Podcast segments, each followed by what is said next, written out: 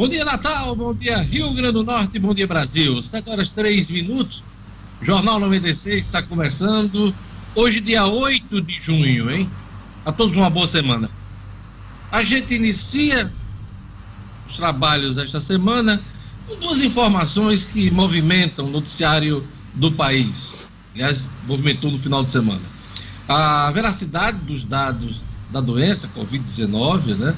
O governo federal, desde a semana passada, mudou a metodologia eh, de apresentação desses números, gerando aí muitas críticas. Ontem mesmo o governo divulgou dados de divergência de mortes por coronavírus. A diferença foi de mais de 800 mortes. O primeiro balanço apontava 1.382 novos óbitos e o segundo informava 525.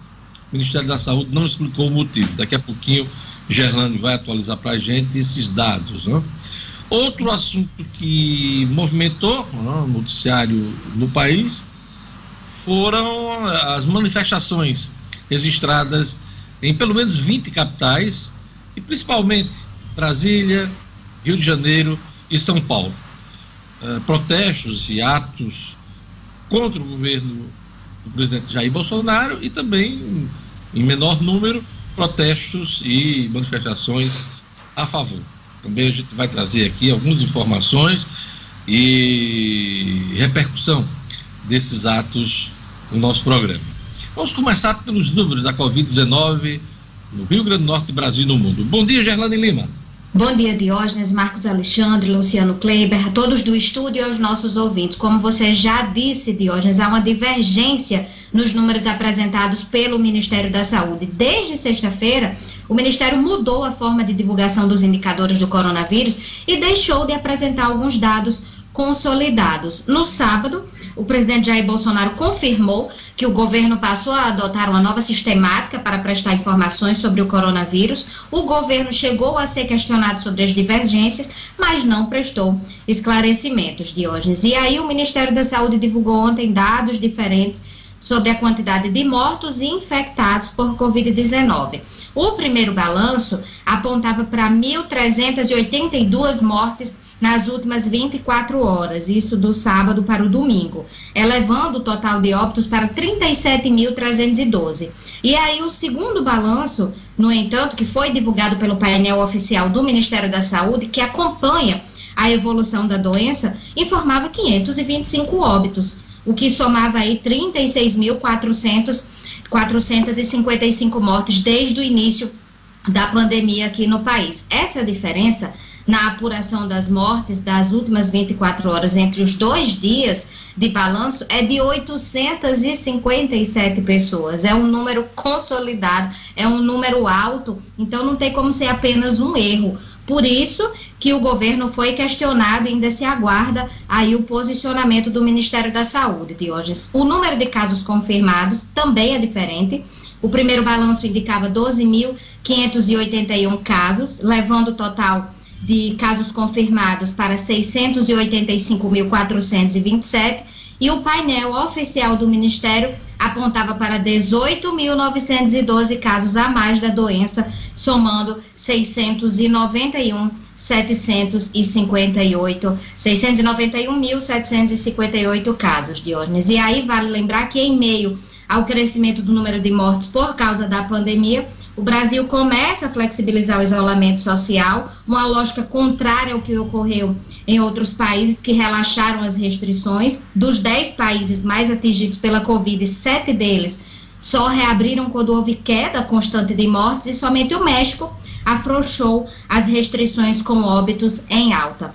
Semana passada, Amazonas, Ceará, Pará, Rio de Janeiro e São Paulo como a gente acompanhou aqui no Jornal 96, iniciaram as medidas de reabertura da economia em diferentes níveis e regiões. E eles estão entre os estados com mais mortes e casos de coronavírus no país.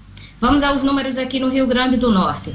O estado informou ontem que registra atualmente 9.452 casos confirmados de Covid-19 e 424 mortes pela doença no Rio Grande do Norte.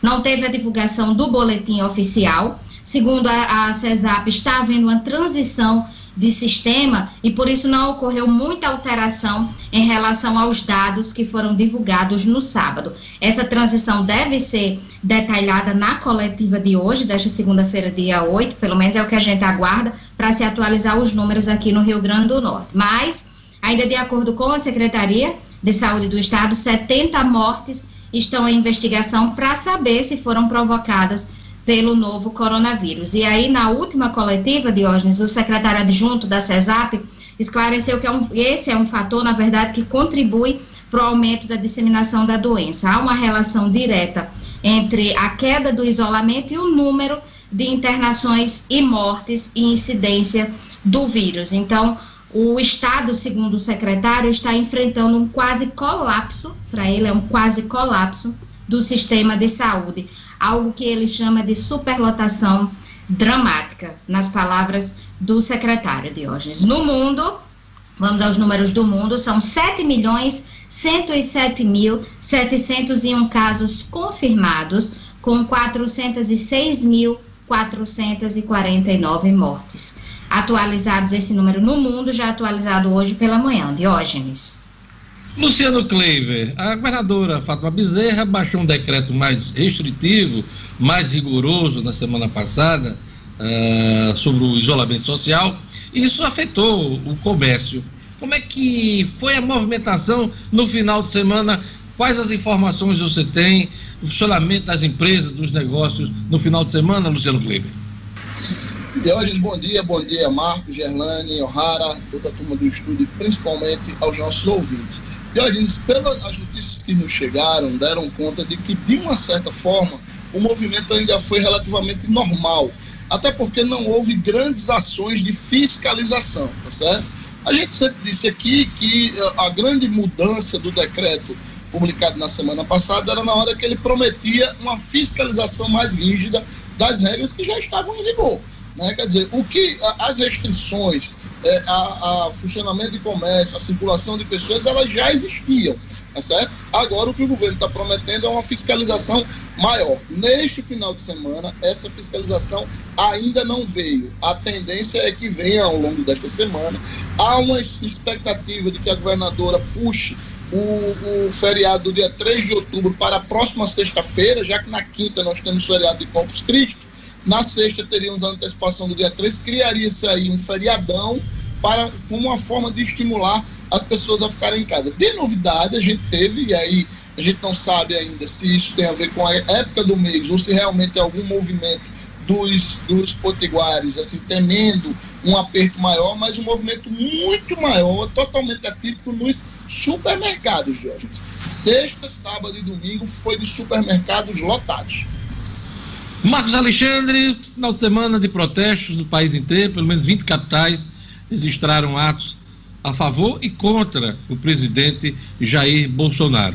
O ex-presidente Fernando Henrique Cardoso, Ciro Gomes e a Marina Silva deram entrevista à Globo News esse final de semana, uh, num debate que durou quase duas horas e reuniu aí, foi mediado pela jornalista Miriam Leitão, eh, defenderam uma frente em prol, em prol da democracia. É, o PT reclamou do, de não ter tido, o Lula não ter sido convidado.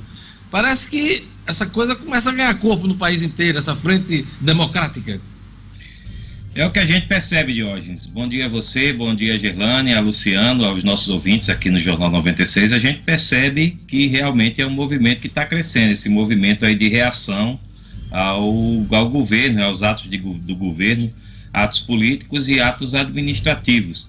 Né? É, a gente verificou também nesse final de semana uma, uma presença forte, uma influência né, do que está acontecendo também nos Estados Unidos, né, protestos contra o racismo, né, vimos e vimos isso em várias, várias imagens aí pelas capitais, mas quer dizer, foi uma das foi uma das pautas, né, dessas Sim. movimentações em favor da democracia.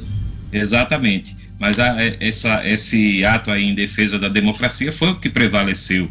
Né? Já, tinha, já tinha sido, já tinha ocorrido na semana retrasada, no final de semana passado, melhor dizendo, é, principalmente São Paulo e no Rio, e ontem é, se expandiu aí para 20 cidades né, como você citou aí, 20 capitais registraram esse tipo, esse tipo de movimento. Em Natal, ao que se tem notícia, não, não se verificou nenhum movimento, nem de uma parte, nem de outra. Até né? porque aqui tem um decreto da governadora uh, restringindo movimentações políticas, sejam a favor ou contra qualquer coisa. Então, é, prevaleceu o decreto da governadora restringindo esse tipo de mobilização, né?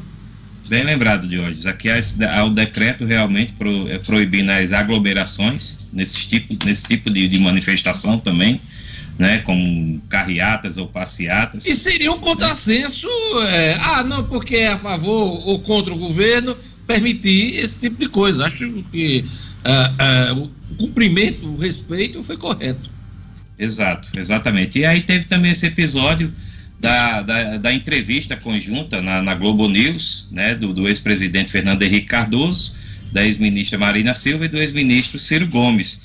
Né, realmente Lula parece não ter sido convidado, um reflexo da postura dele, né, que semana passada ele, ele declarou que já está velho demais, palavras dele, velho demais para ser Maria vai com as outras. Então, ele, ele adotou essa postura de isolamento, então foi devidamente isolado. Eu acho que está natural isso aí. Né? Mas assim, o, o, que, o que o Fernando Henrique, a Marina Silva e o Ciro Gomes pregaram foi a, a, a formalização de um grupo amplo de defesa né, da democracia, né, de que o país precisa formar esse grupo independentemente. isso, eu, isso. Aí eu concordo de diferenças partidárias. Ok. Olha, daqui a pouquinho a gente vai ter informações sobre o TCE, que vai apurar a compra de respiradores por, pelo consórcio Nordeste. O governo federal deve receber pressão para estender socorro a estados e municípios. Também vamos ter na economia uh, os seguintes assuntos: endividamento do consumidor poderá ser freio para a retomada do, uh, do comércio pós-pandemia e gastos no cartão de crédito tem novo perfil depois dessa pandemia, né? Então são assuntos daqui a pouquinho que vamos trazer para vocês aqui no Jornal 96. É, também teremos aqui a nossa ronda policial, é, batalhão de choque impede assalto a banco na Zona Norte de Natal. Futebol, presidente da FIFA disse que plano de ajuda financeira ao futebol está em fase final. Edmo Sinedino, bom dia. Bom dia, Diógenes. Bom dia, ouvintes do Jornal 96. Gianni Infantino falou que o plano de ajuda financeira, muito importante e muito esperado por todo mundo do futebol de hoje, deve apresentar nos próximos dias na reunião do Conselho da FIFA. É um futebol muito melhor, um futebol com datas mais espaçadas, um futebol é, com mais apoio financeiro e, Diógenes, ele promete uma adequação dos torneios é, de continentes. Eu não sei como é que isso vai ser possível por conta das diferenças, as diferenças climáticas, enfim. Mas é o novo plano do futebol que promete ser mais moderno, ser mais atualizado e privilegiar mais o torcedor e os clubes de futebol. Principalmente em plano de assistência financeira, falando inclusive em campeonatos, em seleções, em futebol feminino, em campeonatos nacionais de divisões inferiores e até as categorias de base. Isso é muito bom. É isso aí, daqui a pouquinho o futebol, o esporte com Edmo Cidadino, Jornal 96. Hoje, dia 8 de junho, dia do citricultor, dia mundial dos oceanos, dia de São Medardo. E Dia também de aniversário aqui dessa turma aqui, a gente está mandando um abraço. Dia do aniversário do cinegrafista Adilson Neri, da TV Assembleia. Um abraço também para o adolescente João Pedro, sobrinho da jornalista Ana Carla Fontes, de Caicó, que também faz aniversário hoje. Um abraço também para eh, Gilca Azevedo, do Tribunal de Justiça. Ela que fez aniversário ontem. E a gente está mandando aquele abraço. 8 de junho. Final de semana não teve acertador na Mega Sena, Gerlane Lima. Ninguém acertou as seis dezenas do concurso 2.268. Vamos aos números. 04, 13, 23, 28, 30 e 52. Eu vou repetir: 04, 13, 23, 28, 30 e 52. O próximo concurso será na quarta-feira e o prêmio estimado é de 7 milhões de reais, Diógenes. Pois é, a Quina teve 48 acertadores, cada um vai levar R$ 35.700 de prêmio. A quadra teve quase 3 mil apostas ganhadoras 2.953 apostas ganhadoras. Cada uma vai levar 829 reais. Próximo sorteio, na quarta-feira, prêmio estimado de 7 milhões de reais. São os, as informações sobre a Mega Sena. Você pode acompanhar o Jornal 96 pelo perfil da Rádio 96 FM no Instagram, no Facebook, no YouTube e também pode participar no telefone e WhatsApp do ouvinte. Bom dia, Jorge Fernandes. Bom dia, Diógenes. Bom dia a todos do Jornal 96. Você pode participar, fique à vontade, mande sua mensagem para o nosso WhatsApp 99210 9696 ou se preferir, dê aquela ligadinha no 4005 9696. Uma ótima semana a todos. Vamos a mais destaques da edição de hoje do Jornal 96. Ministério da Saúde divulga dados divergentes de registros sobre Covid-19. Diferença de números chega a 857. No Rio Grande do Norte, portaria define multa de 150 reais para pessoas que descumprirem decreto contra a Covid-19. Tribunal de Contas do Estado vai apurar compra de respiradores por consórcio do Nordeste. Endividamento do consumidor poderá ser freio para a retomada do comércio no pós-pandemia. Avenidas Prudente de Moraes e Alexandrino de Alencar serão interditadas para obras a partir de hoje. Batalhão de choque impede assalto a banco na zona norte de Natal. E futebol. Presidente da FIFA diz que plano de ajuda financeira ao futebol está em fase final. Jornal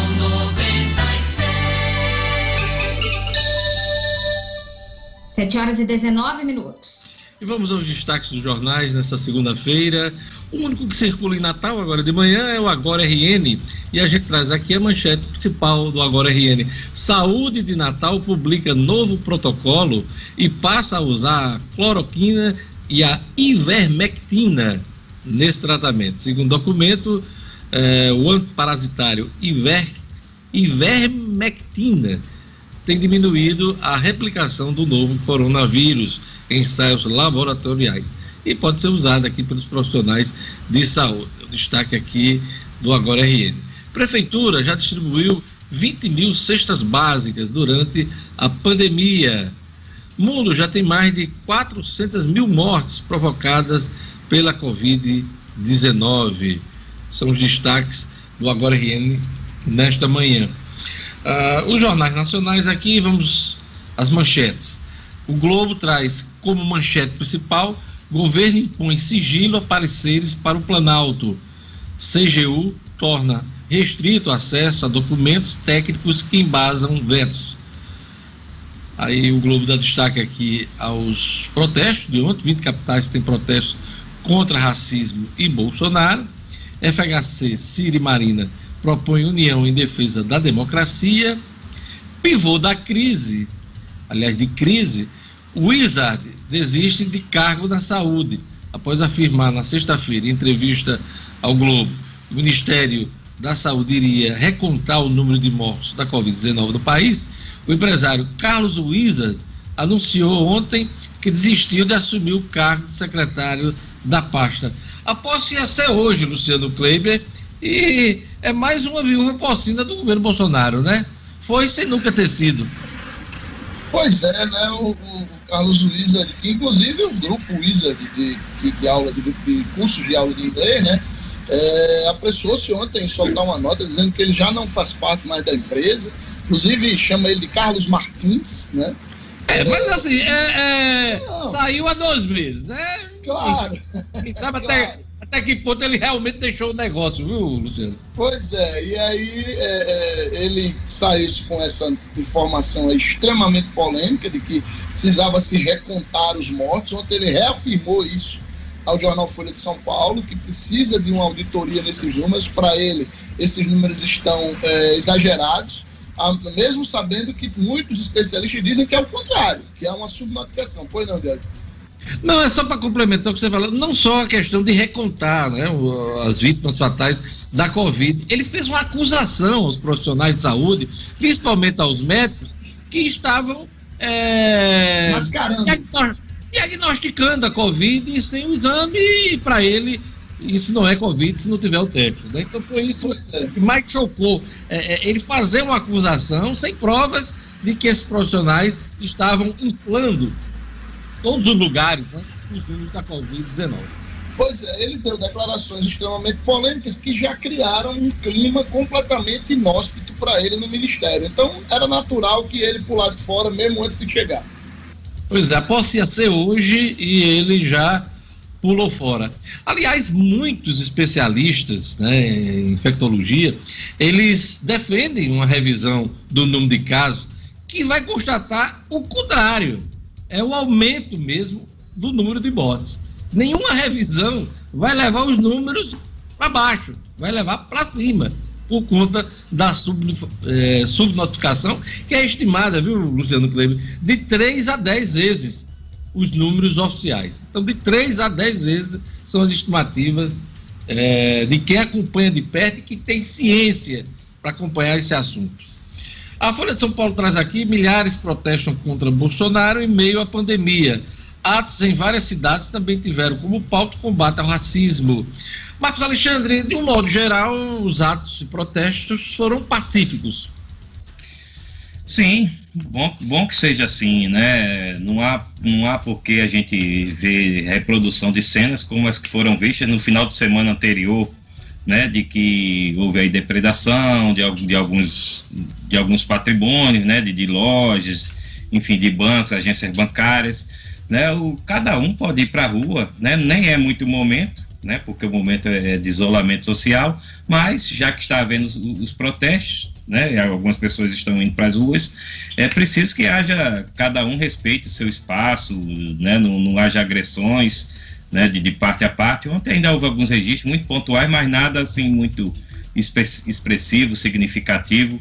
Então é, é uma boa notícia de hoje que os protestos tenham se tenham sido realizados dentro aí de uma, de uma boa margem de civilidade. Que continuem assim, né? Olha, a assim. Folha, a Folha diz aqui, após pressão, saúde recua e promete dado da Covid-19. Após forte reação de especialistas, políticos e autoridades, o Ministério da Saúde recuou da decisão de sonegar dados da Covid-19. A pasta prometeu nova plataforma e divulgou 1.382 mortes nas últimas 24 horas. A gente viu aí que também houve uma segunda informação é, suprimindo aí mais de 850 mortes. Para especialista, Bolsonaro poderia ser acusado de improbidade ou crime de responsabilidade pela falta de transparência. Tudo isso, gente, está ocorrendo no Ministério da Saúde, que está com interino já há quase dois meses. Já tem dois meses? Não, mais de mês. Não, né? tem não. Tem não. Mas mais de mês, mais de mês é, com um interino. E tivemos dois ministros da Saúde demitidos um foi demitido e outro pediu para sair, né? E numa grave, num grave problema como esse. É complicado, hein? Então essa manchete do, da Folha. E vamos aqui para o estado de São Paulo. O estado diz aqui na sua manchete principal, com vários níveis, com vários níveis de pandemia, Brasil pode ter crise mais longa. Do Amazonas ao Paraná, país tem cenários desiguais nos estados e falta protocolo unificado contra a doença. O Wizard desiste de secretaria e se desculpa por declarações. o Carlos Martins, que todo mundo chama de Carlos Wizard, que é a principal empresa que ele montou ao longo da vida dele, é um empreendedor, inclusive sabe, sabe ganhar dinheiro esse cara. O Carlos Wizard desistiu de assumir a Secretaria de Ciência e Tecnologia e Insumos Estratégicos do Ministério da Saúde e deixou o cargo de conselheiro da pasta. Ele tomaria posse hoje. O empresário lamentou declarações que Deus sobre o plano de recontar mortos por Covid do país. Abre aspas, palavras dele ao Estado de São Paulo. Declaração de minha autoria que tenha sido interpretado como desrespeito aos familiares de vítimas ou profissionais da saúde. Fecha aspas as declarações do Carlos Wizard. E aqui a manchete também da, do Estado de São Paulo, FHC, Marina e Ciro defendem união de forças. São as manchetes principais desta segunda-feira dos principais jornais do país. Vamos às manchetes das principais revistas semanais. Vamos lá, veja. Muita calma nessa hora. Os riscos que a escalada da tensão política sinaliza para a democracia brasileira. Isto é, eu não consigo respirar Os Estados Unidos ardem em protestos populares como sempre arderam, ciclicamente. Quando um policial branco mata um cidadão negro, as chamas vão e voltam em um país no qual a democracia racial mostrou-se ao longo dos séculos não ser mais que mera mentira. Época, a bolsa e a vida. Porque o mercado sobe mesmo enquanto a economia afunda, a crise política se agrava e a pandemia persiste. Carta Capital. Galope ao desastre. No pior momento da pandemia, quando o Brasil é o segundo epicentro mundial, os estados cedem, flexibilizam o isolamento social e Bolsonaro cavalga no caos. Pois é, vamos aqui às manchetes do portal No Minuto, agora de manhã. Plano de contingência do governo do estado prevê a abertura de mais de 140 leitos nos próximos 15 dias. Com isolamento social mais rígido, Defensoria Pública pede atenção à população em situação de rua. STF, Supremo Tribunal Federal, decide se estados podem autorizar descontos em mensalidade escolar. E, por último, indústria deve deixar de vender mais de 1,3 milhão de veículos neste ano. É a crise no setor automobilístico por conta da pandemia. Acesse o portal No Minuto, www.nominuto.com. E antes da previsão do tempo, lembrar aquela dica do Viver Marina, Viver Marina, que está com a promoção nunca vista em plantas pela metade do preço preço, com 50% de desconto. Lá você pode pagar de várias formas e até 10 vezes no cartão de crédito. O Verbarina vende barato porque produz, quer um exemplo? Grama esmeralda, a partir de R$ reais o metro quadrado. A loja do Vermarina está aberta com as devidas segurança e orientações das autoridades de saúde na esquina da rua São José com a Miguel Castro. Não compre planta sem antes fazer o orçamento do Viveiro Marina. Lá tudo tá pela metade do preço, hein? Viveiro Marina, a grife do paisagismo. Vamos à previsão do tempo hoje no Rio Grande do Norte. Informações da Clima Tempo. Previsão do tempo.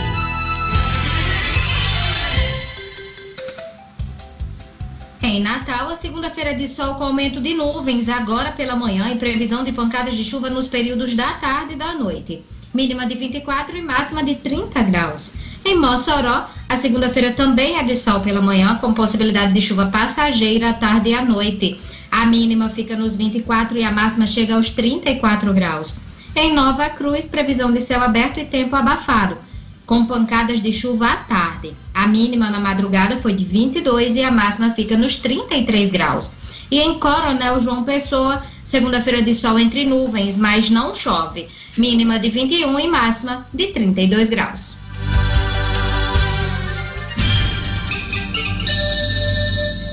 Sete horas e 31 minutos. Olha, o Tribunal de Contas do Estado vai apurar a compra de respiradores pelo consórcio Nordeste. Envolve, claro, compras do governo do estado do Rio Grande do Norte. Marcos Alexandre.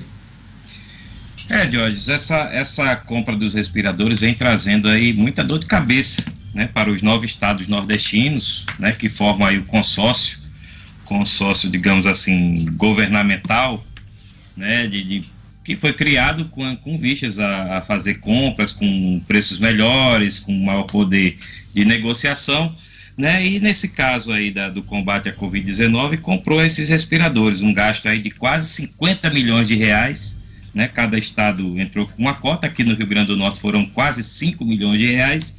E o que que aconteceu? Esses respiradores foram pagos antecipadamente, né? Esses quase 50 milhões foram repassados à empresa, que não repassou os respiradores para os estados né? Então, aí um prejuízo de, de, quase 50 milhões de reais, aqui no caso a gente repete para o Rio Grande do Norte, quase 5 milhões de reais. Isso já virou caso de polícia.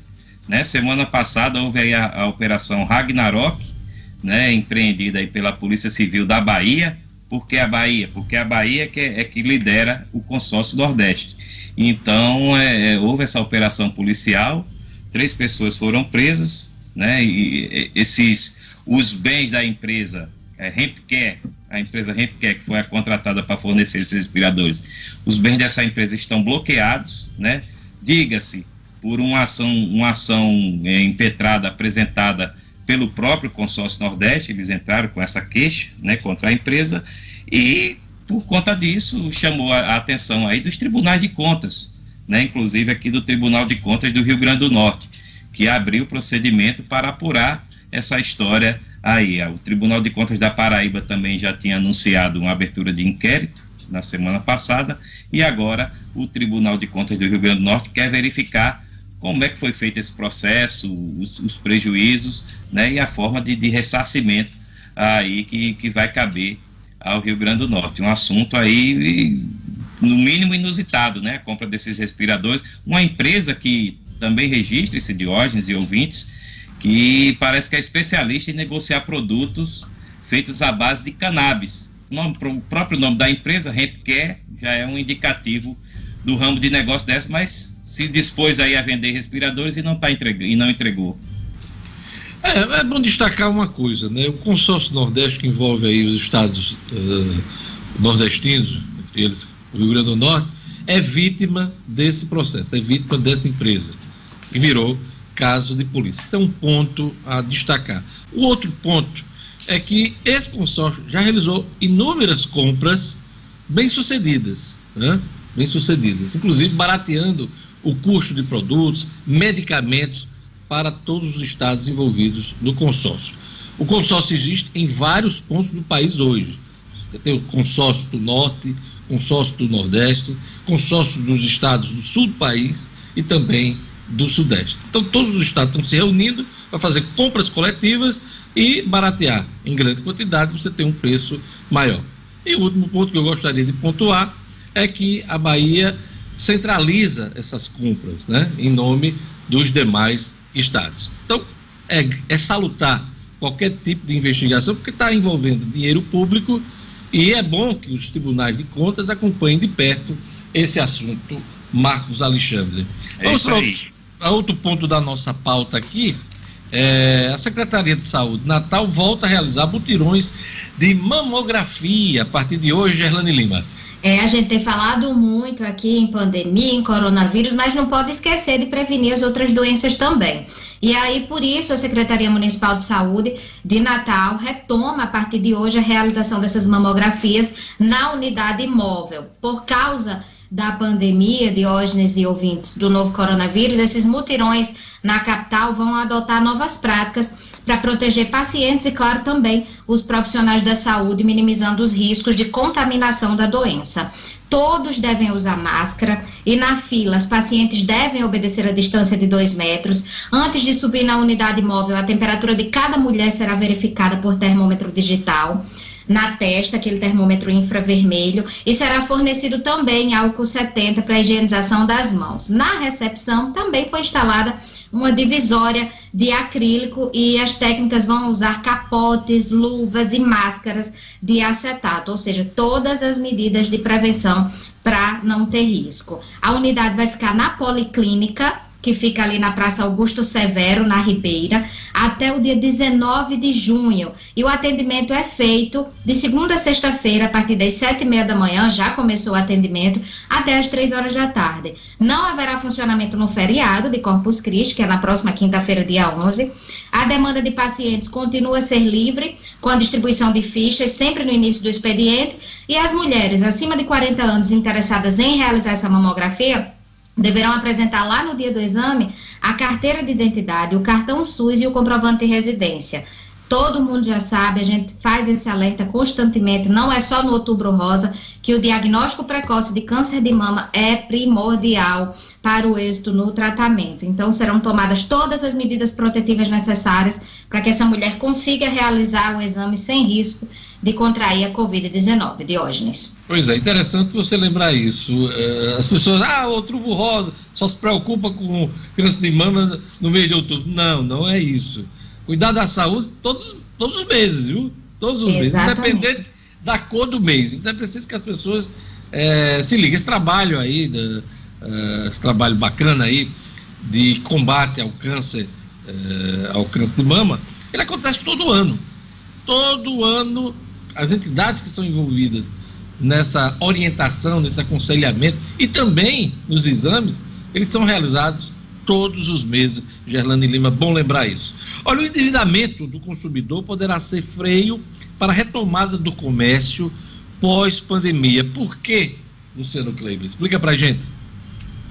Diógenes, isso é um levantamento feito pela Federação de Comércio do Estado, através do seu Departamento de Estatísticas. E a ideia do levantamento era mostrar quais são os setores que têm uma maior demanda reprimida no varejo, ou seja, quais são os segmentos que as pessoas vão procurar primeiro quando tudo isso passar, quando a gente começar aquela tomada gradual das atividades econômicas, que temos a esperança de que aconteça a partir do próximo dia 17 deste mês. Pelo levantamento, 32% dos entrevistados disseram que vão procurar roupas e calçados. 27,7%, veja só, bares e restaurantes. E 25,7% cosméticos, certo? É, também o levantamento mostrou que entre os hábitos que vão ser mantidos, olha só que coisa bacana, 91,6% dos entrevistados disseram que vão ter mais cuidados com a higiene essa, esse hábito que a gente está admitindo, adotando aí, de lavar, de higienizar as mãos e tal, as pessoas pretendem mantê-lo. E 85,2% dizem que pretendem comprar de pequenos produtores ou comerciantes locais. Só que aí veio o número negativo. 79% dos entrevistados, Diógenes, disseram que vão terminar esse, essa pandemia mais endividados ou no mesmo nível de endividamento alto com que começaram. Ou, ou Vou seja... falar nisso, Luciano Kleber, você tem 500 reais para me emprestar hoje? Eu estou precisando fazer meu supermercado, meu amigo. Desculpa estar tá pedindo ai, aqui ai, ai. ao vivo, ao, tá mas é uma certo. forma de pressioná-lo. Tá certo. Pode ser Marcos Alexandre também, né? Pronto, se você tirar 500 de Marcos Alexandre, eu lhe dou mil. Jorge, se eu tivesse, já era seu dado, não era nem emprestado. Pois é, quase Vamos lá, 80%, né, 79% disseram isso. E aí, é, somente 20% disseram que no final das medidas eles terão umas, as contas é, mais equilibradas. E aí, Dionis, isso preocupa, claro, porque as pessoas terão interesse, terão a expectativa de consumir, mas endividados, isso pode é, terminar sendo um grande freio para a retomada do comércio, para a retomada da vida normal, mesmo dentro do novo normal para o varejo no Rio Grande do Norte. Agora eu fiquei impressionado com o movimento de estátua de Gerlando. Eu pedi o dinheiro a você, pedi o dinheiro a. a não pediu a mim? Antônio Fagundes, pedi também. Aí ela não pediu a mim, não. Menina, ela fez um movimento de estátua, ficou parada Congelou o computador dela, congelou. Você não pediu a mim, não. Você só pediu aos embierados aí, Marcos Alexandre e Luciano Congelou, a imagem congelou. Eu comecei pedindo para Luciano, Marcos Alexandre, mas o alvo era você. Ah, sei, agora. Ah. Sei. Tava tirando certo. A conversinha é essa. Vamos lá.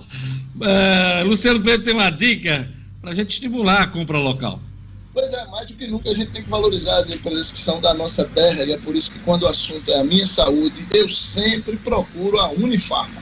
Até porque ela está presente onde a gente mais precisa. São 600, mais de 650 lojas nos estados do Rio Grande do Norte, Paraíba e Pernambuco, com aquele atendimento personalizado que a gente gosta e principalmente preço baixo de verdade. Então, quando precisar de uma farmácia, lembre-se da rede que cuida da saúde do Rio Grande do Norte lembre-se da farmácia amiga. Unifarma, uma farmácia amiga, sempre perto de você. Pois é, todo mundo na tela, vamos para um rápido intervalo. Daqui a pouquinho teremos mais economia, mais política, teremos o futebol com Edmo Cinedino, a ronda policial também, né? Tudo isso junto e misturado aqui no Jornal 96.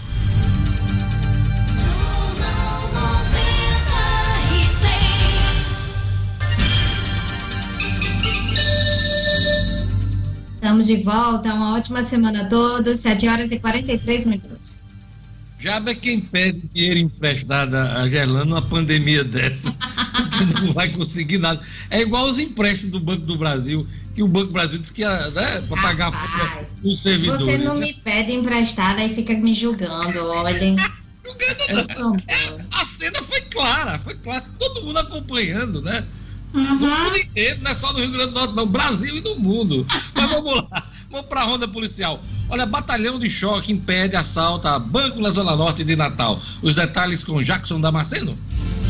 Polícia, com Jackson Damasceno. O da Massa. Oferecimento. Ótica Ideal. Compre seus óculos escuros ou de grau das melhores marcas em até 10 vezes no cartão. Temos convênios com empresas e associações. Facilitamos seu exame oftalmológico. Ótica Ideal. Nosso ideal é fazer você feliz. Edifício Barão do Rio Branco 5. Telefone 3201 6797. Sigam também nossas redes sociais.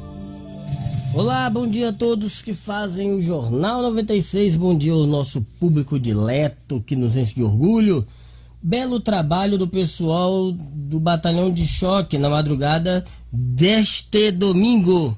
O pessoal do BP Choque presenciou quando uma turma da pesada estava entrando na agência da Caixa Econômica Federal da Avenida Tomás Landim, na zona norte da capital. Não tinha o que fazer Polícia meteu o pé na porta, tentou render, tentou render a turma da pesada, mas que atirou contra os policiais. Revide dado na hora e no tiroteio, um dos suspeitos acabou morrendo no hospital. Foi baleado morreu no hospital. Dois indivíduos fugiram pelo mangue. Mesmo assim, o BP Choque conseguiu recuperar três revólveres, eh, quatro coletes balísticos, além de vasto material eh, comumente utilizado em empreitadas criminosas que visam a violação de estruturas de instituições financeiras. Tudo levado para a delegacia de plantão da Zona Norte para resolver e pelo menos menos um assalto a banco aqui na nossa capital. Mulher de 22 anos executada a tiros em Mossoró. Ana Paula de Oliveira era o nome da vítima. Ela tinha 22 anos e morava no bairro Santo Antônio, Mossoró. Na noite do último sábado, ela foi executada barbaramente com vários tiros de pistola dentro da casa em que morava. O autor do crime ainda não foi identificado e está foragido. Nenhum suspeito foi preso. O caso aconteceu na rua Estudante Edson Nunes. A moça estava dentro de casa. O tal rapaz invadiu o imóvel e atirou várias vezes contra a Ana Paula. Ela teria recebido mais de 20 tiros de pistola. Segundo a polícia, um companheiro dela já tinha sido assassinado em janeiro nesse ano, no mesmo bairro, mas a polícia ainda não sabe se os dois crimes têm algum tipo de motivação. Agora sabe-se que a investigação fica por conta do pessoal da divisão de homicídios lá de Mossoró. São essas as primeiras notícias da semana. Eu volto amanhã, terça-feira, se Deus quiser. Um grande abraço. Jornal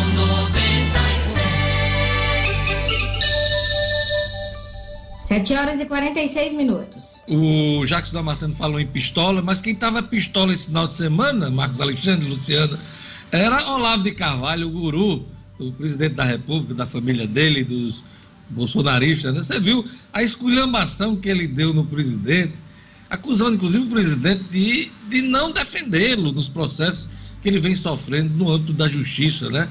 Usando palavras de baixo calão, mandando o presidente, aliás, devolvendo as condecorações que recebeu o presidente, mas mandando fazer coisas inimagináveis com o presidente da República, Luciano Kleiber.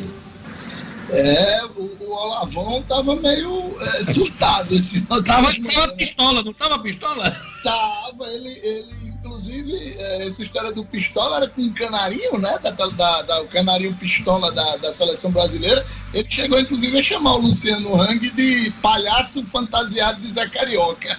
Que nossa senhora! Marcos Alexandre, e a condecoração? Quantos centímetros já entrou? Olha, só o Olavo de Carvalho pode responder essa pergunta, viu, Jorge? É, ele agora, agora realmente chamou a atenção a né? agressividade dele. Ele se acha, né? Olha, é, se é. esses movimentos não acabarem com o seu governo, quem vai acabar com o seu governo sou eu, olha, no momento é. lá. Estava alterado lá o, o Olavão, ele... como, como diz Luciano Kleber, que é seguidor dele. Diga, diga. Ele é um fenômeno, Diógenes, daqueles, entre aspas, né? Fenômeno assim, que são típicos do Brasil, né? Dão cabimento a, a, certos tipos de pessoas e aí o cara meio que se enche, né? Mas no, no, lá no meio da, da. também tem esses fenômenos, viu? No Rio Grande do Sul. Tem, ou se tem, ou se tem. Aí, Diógenes, ele ontem, lá no meio das, dos queixumes dele, dos, dos palavrões que ele soltou, das agressões contra o presidente, Jair Bolsonaro, ele reclamou que estava sem dinheiro, disse que estava afetando ele essas e que estava ficando sem ganhar dinheiro, estava ficando sem nenhum tostão nos Estados Unidos. Só pagar aquela coisa, né? com essas ações, né? Que ele precisa pagar. Pois a vida é. dele ia ficar inviável. Uau. E aí o Zé Carioca, eu li notícias ontem à noite, já estava fazendo uma vaquinha junto a empresário para tentar manter o guru lá nos tá Estados Unidos. preocupado e dando razão, viu? Dando razão ao Olavo de Carvalho nas críticas. Zé Carioca. Coisa. Coisas Vamos... estranhas do Brasil, né? Acontece tanta coisa estranha, essa daí é mais uma. Eu queria mandar um abraço aqui, aproveitar, antes da gente chamar o esporte, Mandar um abraço aqui para o Enéas Paiva, o Luiz Emericiano, que está acompanhando. Moacir Santos está dizendo assim: rapaz, que caba amarrado esse Marcos Alexandre. Olha. Não acredite, não acredite em todas as notícias. Deise Clareia, aquele abraço. Um abraço para o Rival Lúcio. Um abraço aqui para o Grimaldi Alves, lá de Angicos, acompanhando o Jornal 96. Um abraço também para a Sueli Teixeira. Quem mais está na escuta acompanhando pelo YouTube, Gerlane Lima. Diógenes, aproveitar aqui e mandar um abraço especial para um ouvinte muito bacana. Ele não perde o Jornal 96, é o Chicão, lá de Pirangi. E ele tá fazendo aniversário hoje, o Chicão, lá de Pirangi. Vamos para o Chicão! É. ele é fã do Jornal 96, tá escutando o jornal, ele acompanha pelo celular, mas já fiquei sabendo que a nora dele, a Odila, vai dar um rádio de presente para ele hoje. Olha aí. Aí Agora ele vai, vai poder cantar. Cobrar. Ela deu, ela É verdade. Ela deu. um abraço pro Chicão aí. Que coisa boa. Vamos lá. E quem é que está acompanhando pelo WhatsApp do Jorge Fernando, por favor, desse tal de vida? É, olha só, gente, tem o Chagas, lá em São Paulo, curtindo o Jornal 96 pela internet, acessando aí o site da 96FM, 96fm.com.br, né? A minha querida Cida também participando aqui. E o meu querido Tomé, grande Tomé, um abraço para você, obrigado pela participação também. Se você quiser enviar sua mensagem, 99210 9696, Diógenes. Alô, alô, do Luciano Kleber, do Marcos Alexandre. Vamos lá, hum, Marcos Alexandre. Pode mandar um abraço aqui para dois ouvintes também, né, assíduos do Jornal 96. Um é o Assis, né, o nosso meia esquerda, Edmo conhece a habilidade dele com o futebol, né, reza a lenda, né, ele tem essa habilidade toda. Ele ficou triste porque eu não pude dar o, os parabéns no dia do aniversário dele, que foi 15 dias atrás. O programa estava muito cheio, não foi possível alô.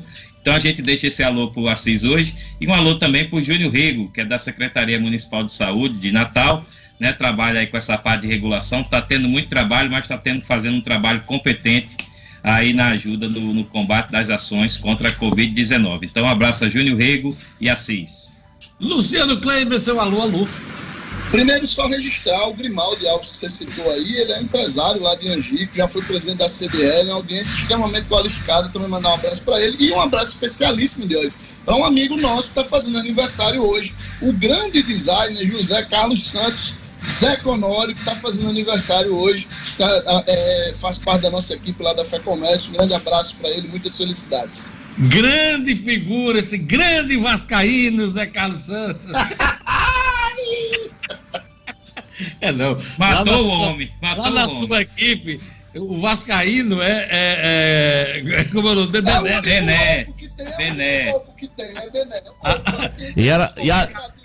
Alex de Souza. É, Zé Carlos eu sei que é flamenguista. Alex de Souza também era vascaíno, também é vascaíno, viu, Diógenes? O nosso garrafinha. É, os dois, os dois é tudo vascaíno. Os dois é tudo vascaíno. Olha que eu sou Alex... só metade, eu sou só metade, eu sou lá e cá.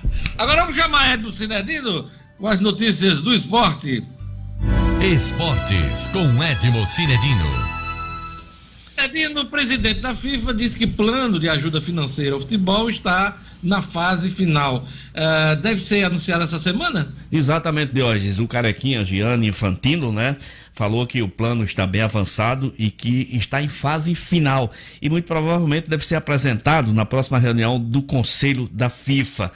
As discussões via internet estão sendo realizadas de hoje com as 211 federações, membros e outros. É gente demais tratando desse assunto.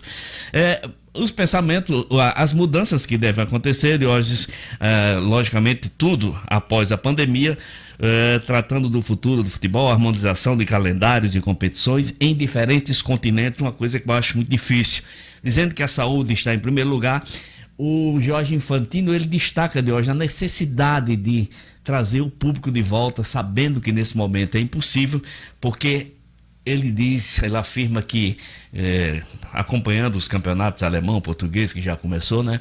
Ele diz que o futebol sem a torcida realmente é muito diferente, é muito frio. E ele tem toda a razão. Por fim hoje, ele disse que é, não vai esquecer, né?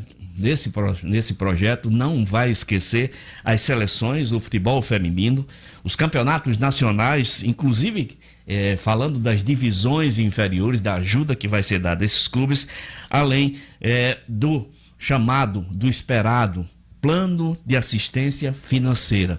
Aliás, o futebol precisa demais desse plano de assistência financeira. E olha que não, é só, não são só as equipes pequenas do Nordeste, vamos dizer assim, por exemplo, aqui no Brasil, que precisam não. Times grandes do futebol do Brasil estão necessitando, necessitando de uma assistência financeira muito grande. Diógenes. Pois é. Resta saber de onde vem, de onde virá, no caso, hum. esse dinheiro.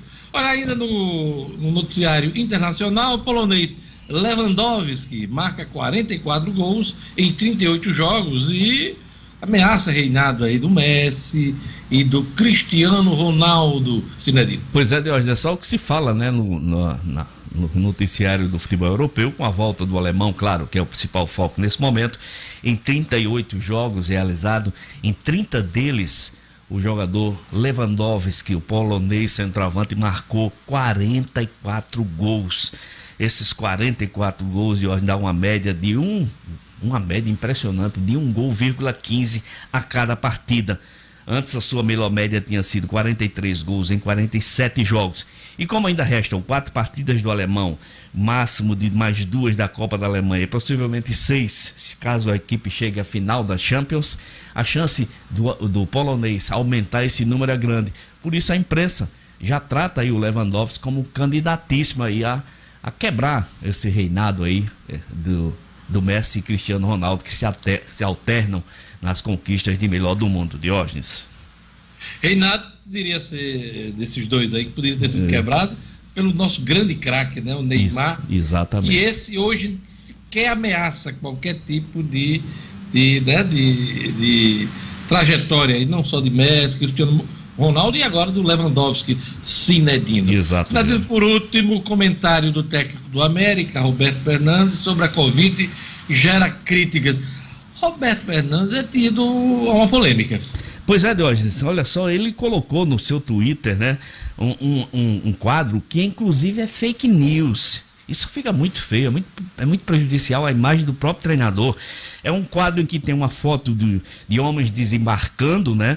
Né claro, no tempo, no, no, período da Segunda Guerra Mundial, desembarcando numa das praias, em barcos, é, e diz assim: homens de 1944 enfrentando a morte quase certa. Aí abaixo uma pessoa de máscara se escondendo atrás de um, de um biombo, homens de 2020 enfrentando o vírus com taxa de sobrevivência acima de 99%. Esse dado não existe, esse número não existe, é fake news. Estão ensinando, aí ele conclui, esse, esse quadro que ele publicou conclui assim: estão ensinando a essa geração a ter medo, a não saber enfrentá-lo, a ser covarde. Quer dizer, muita infelicidade do Roberto Fernandes, inúmeros comentários, né, criticando a postura e a postagem do treinador. Uma postagem muito infeliz. Grande candidato ao zero da semana. Exato. Que que a gente tem aqui na sexta-feira, né? Exatamente. Se hoje eu já ia dar zero para ele. Pode que. Aliás, independente do quadro, zero. Zero. Roberto Fernandes com esse tipo de comentário. Zero. Né? De novo... deixa eu, deixa eu dar só uma. Luciano falou. É, Sexta-feira eu caminhando na praia, todos os dias eu faço minha caminhada, porque é uma caminhada isolada, sozinha, é, e eu vi policiais, é, tanto ah, montados a cavalo, do, dentro, andando na beira da praia, policiais é, nas calçadas, e à noite, amigos noticiaram que uma viatura passava mandando as pessoas para casa. Vão para casa, não desciam da, da viatura, mas falavam naquele microfone e mandando as pessoas para casa porque a orla marítima estava muito congestionada. Então, são duas ações da Polícia Militar que uma eu testemunhei e outra um amigo meu testemunhou, e eu trago aqui para o ouvinte do Jornal 96, ok? Obrigado, até amanhã. Até amanhã. Jornal 96.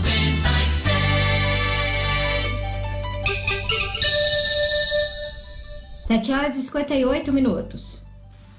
Olha, aquele recado do Sebrae, hein? Sebrae. A retomada do comércio e de outras atividades traz uma série de dúvidas para quem empreende. Sua empresa está pronta para reabrir? Seus clientes se sentirão seguros para voltar?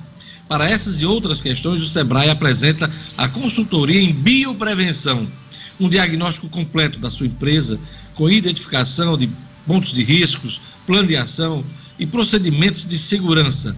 Reinicie os negócios com esse importante diferencial competitivo, a consultoria em bioprevenção.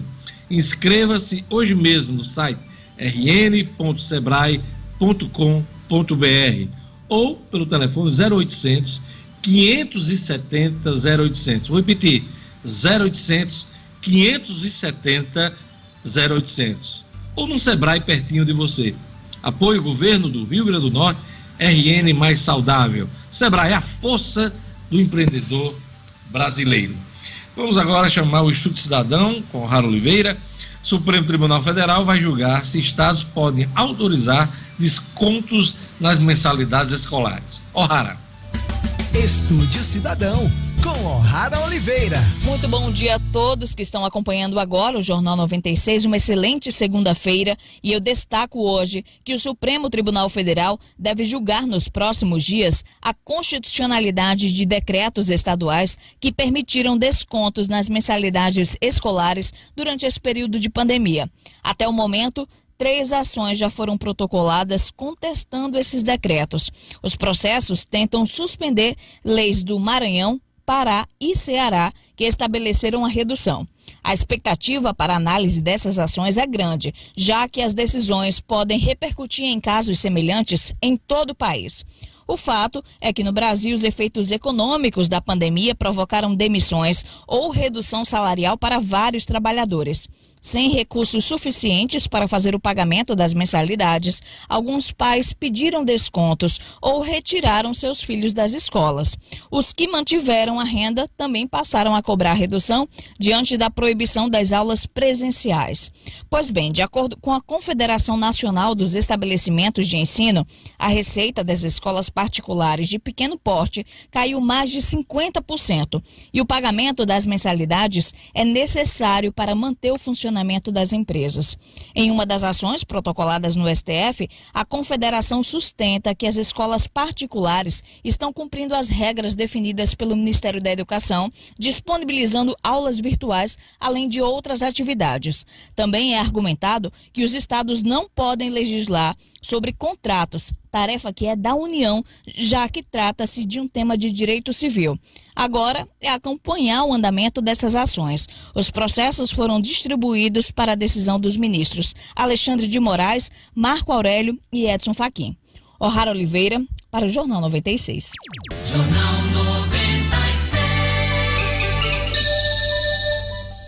8 horas e 2 minutos. O pobre da minha mulher passou agora perto aqui e disse assim: já arrecadou alguma coisa? Alguém lhe emprestou algum dinheiro? A bichinha querendo fazer a filha. Minha nossa, seu filho não. Olha, vamos agora falar sério. Olha, o governo federal deve receber pressão para estender socorro a, a estados e municípios. Explica para a gente isso aí, Marcos Alexandre. É, Diógenes, está esperado para amanhã aquele socorro financeiro, a primeira parcela, né? Serão quatro, né? Daquele socorro financeiro que está aí se arrastando já há mais de dois meses.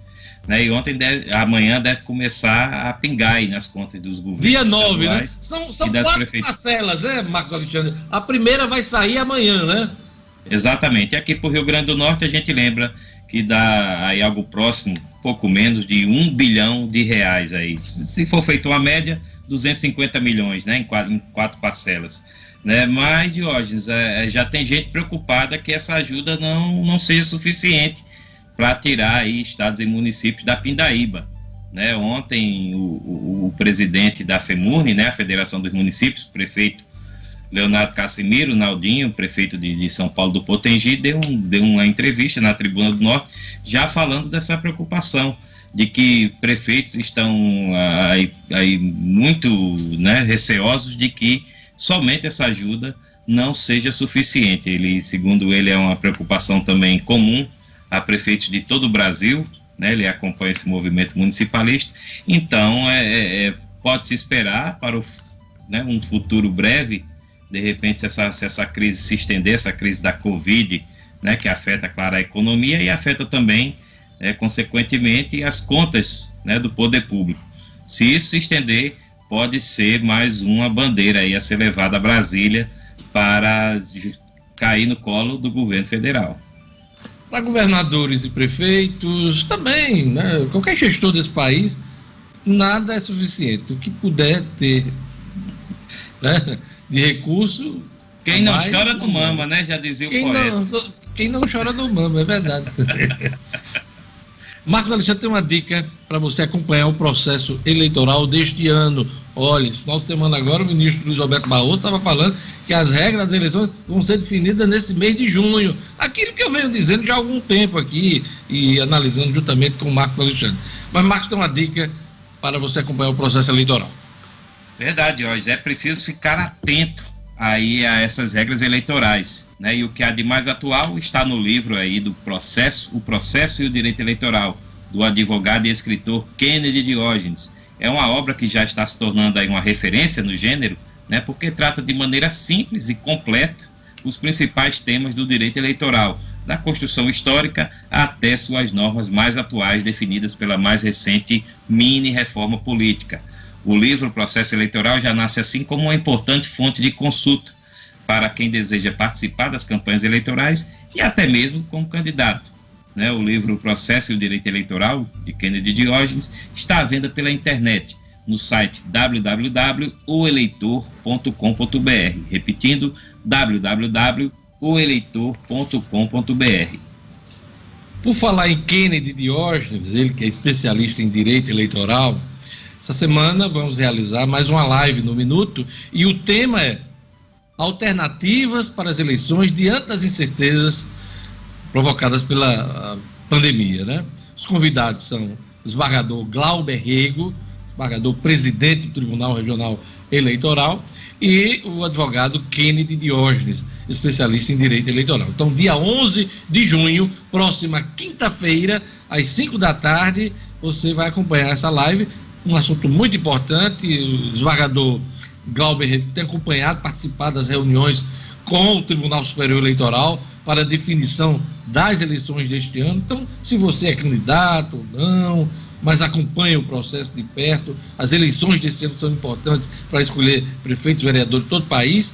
Então não perca essa live na próxima quinta-feira, 17 horas, pelo portal numinuto.com e pelas plataformas do YouTube e do Facebook. Então, alternativas para as eleições diante das incertezas provocadas pela pandemia.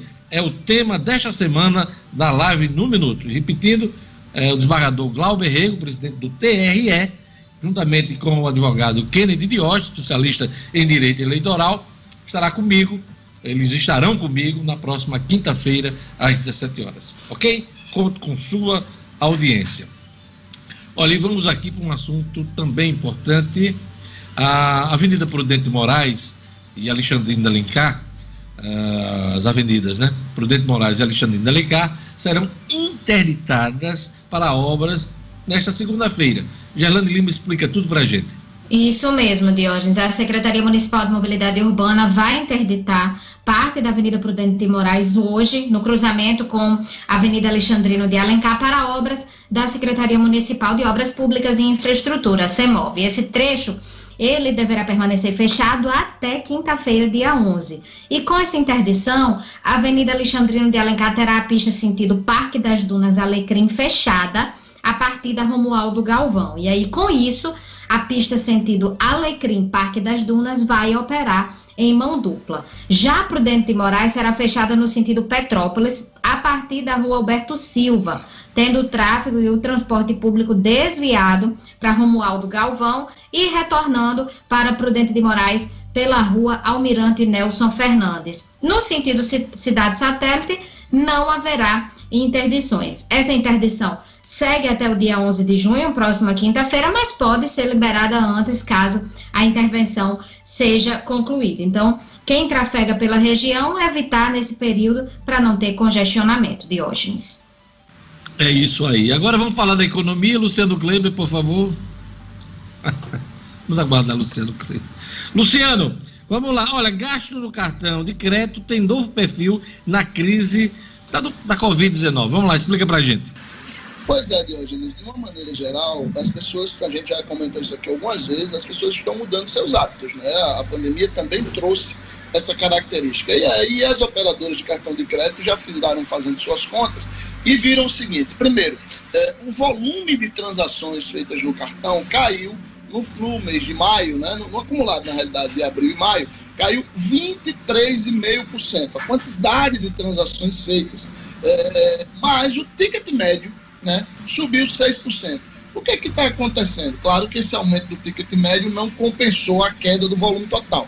Porém, há um entendimento de que as pessoas estão indo menos vezes às compras e em cada vez que vão, elas compram volumes maiores, principalmente em supermercados. E aí, é, mais uma vez, tem a ver com a questão da mudança de perfil. É, houve uma redução no número de gastos, nos volumes de gastos, por exemplo, com cosméticos, com cafezinhos, com é, roupas e sapatos, para aumentar o, os gastos em supermercados e quitandas. O, as operadoras também identificaram, Diógenes, uma, um aumento de nada mais, nada menos que 43% na inadimplência de órgãos. Ela atingiu 36% no mês de maio. É, esse, esses números diz respeito àquelas pessoas que não fizeram nem o pagamento mínimo e nem uma parte da, do pagamento do rotativo do cartão. Esse número é o que mais assusta as operadoras de cartão de crédito. E isso muitas vezes vira uma bola de neve incontrolável, passa por cima de qualquer um passa por cima de quem está devendo e da família toda. Eu, particularmente, viu, Luciano Cleide, uso muito pouco cartão de crédito. Eu deixo cartão de crédito para coisas maiores. Um exemplo, eu preciso trocar um fogão, uma, uma geladeira em casa, aí eu uso o cartão de crédito para parcelar, porque temos essa coisa aqui do cartão de crédito que parcela, né? Você vai para outro país aí, Estados Unidos, por exemplo, que é a meca do consumo, lá cartão de crédito é você pagar de uma vez. Você, você adia o pagamento por um mês, né? Aqui no Brasil não. Você tem um cartão de crédito como uma forma de parcelamento, é uma jabuticaba brasileira. O meu uso de cartão é cartão de débito. Eu tento pagar as minhas despesas de supermercado, de posto de gasolina, as coisas do dia a dia no débito, né? É aquele gasto que já sai, já está pago, já está resolvido. E o cartão de crédito eu deixo exatamente para essas compras maiores.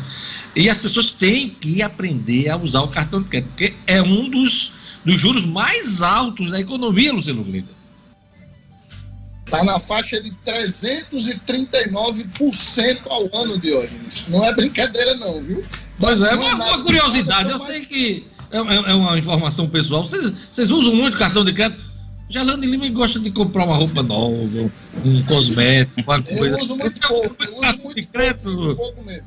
Você usa pouco, Luciano? E muito pouco. Marco Alexandre, ele quebrou os dele. Não adianta nem perguntar a, a... Não posso, Diógenes, eu uso muito. Mas Gerlande, Gerlande, usa muito? Eu não uso muito não, viu? As aparências enganam. Eu sou bem controlada no cartão de crédito. 500 reais. 500 reais. Deixa comigo, Deus, eu vou conversar com a Angelina. Pedindo, não sou eu que estou pedindo. Ela já foi aí saber a sua arrecadação, então eu vou bater um papo com ela. Querendo ver se ajeita a geladeira. Rapaz. É, ei, Todo mundo na tela para a gente encerrar o Jornal 96. Eu queria saber da aposta da semana primeiro. Qual é a aposta da semana? Eu já vou dizer a minha aqui. A gente tem que acompanhar o julgamento lá do STF sobre o inquérito da fake news, né? Esse inquérito que foi gerado de uma decisão do presidente da corte, eh, Dias Toffoli, e relatado pelo Alexandre de Moraes, que ganhou corpo ao longo desses meses, desse tempo, e que agora é questionado por um, por um aliás, esse questionamento foi desde o início. Mas hoje vai ser, aliás, essa semana, dia 10, dia 10 é a quarta-feira, né? Vai ser julgado no plenário do STF a legitimidade desse, desse, desse inquérito, né? E ele é importante porque envolve aí essa, essa questão dos partidos, gabinete do ódio, do presidente da República e seus apoiadores, alguns grupos, inclusive é, radicais de extrema direita. Então vamos acompanhar essa votação importante. Pelo noticiário, a maioria para a legitimização desse, desse inquérito. Mas vamos aguardar essa, esse julgamento importante na próxima quarta-feira, dia 10. Luciano Kleiber, sua aposta da semana. Minha aposta da semana de hoje, vai para o endurecimento aí das regras realmente aqui no Rio Grande do Norte, não é nem das regras, mas da fiscalização para cumprimento das regras de isolamento social. Eu aposto que o governo vai sim conseguir, com muito cuidado, é importante que se registre, as entidades empresariais, a FEComércio tem chamado a atenção para isso, que não há motivo, o comerciante não é, não é bandido, não é não está ali para fazer nada de mal a ninguém, mas ele precisa ser orientado nessas fiscalizações, não há necessidade de truculência, mas eu aposto nesse, nessa intensificação da fiscalização que é muito positivo. Marcos Alexandre, sua aposta? Eu aposto no sorriso de orelha a orelha de prefeitos e governadores né, do país, que a partir de amanhã, a expectativa, né, começam a receber aí o dinheiro do socorro financeiro. Aqui para o Rio Grande do Norte, quase um bilhão de reais, que não virá né, de forma completa. Você vai ser dividido em quatro parcelas. A gente falou aí em parcelamento de cartão de crédito, esse pagamento também será parcelado aí para estados e municípios, Jorge. É minha aposta da semana.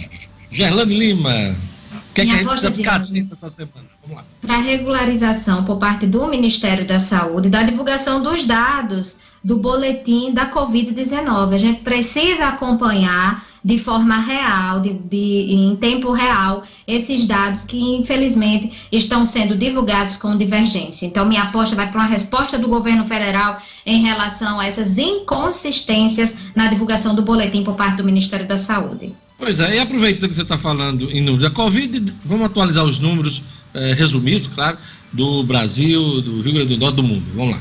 No Brasil de hoje, de acordo com o levantamento do G1, tendo como base as secretarias estaduais de saúde, e aí já é um levantamento de hoje, são 692.363 casos confirmados, com 36.505 mortes. No Rio Grande do Norte, 9.452 casos confirmados, com 424 mortes. E no mundo, 7.110.306 casos confirmados, com 406.474 óbitos. Pois é, vamos aos destaques do programa hoje, o que foi destaque. É, Marcos Alexandre, seu destaque. Destaque, Diógenes, para a abertura de procedimento no Tribunal de Contas do Estado para apurar essa a compra de respiradores junto a uma empresa aí que parece ser inidônea para lidar com esse assunto. Né, esse assunto já virou também um inquérito policial lá na Bahia, né, que é quem lidera o consórcio Nordeste, que foi quem adquiriu esses respiradores. Então, é, fica aí esse destaque do dia aí do programa.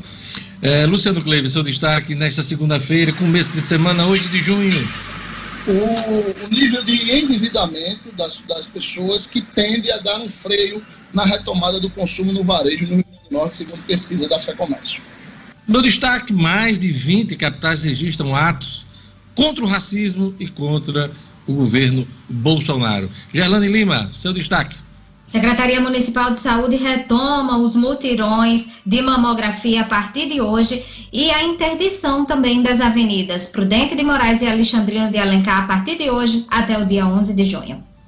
Pois é, e no final dessa edição eu queria mandar um abraço muito especial para o Padre Francisco, ele que foi testado, deu positivo para Covid-19. Ele gravou um vídeo nesse final de semana, deixou muitos dos seus, seus fãs, das pessoas que acompanham, dos fiéis, inclusive que compõem o trabalho religioso dele, preocupados, Padre Francisco, melhoras, que o senhor se recupere rápido e volte à sua missão aí uh, para acompanhar aí e orientar seu rebanho.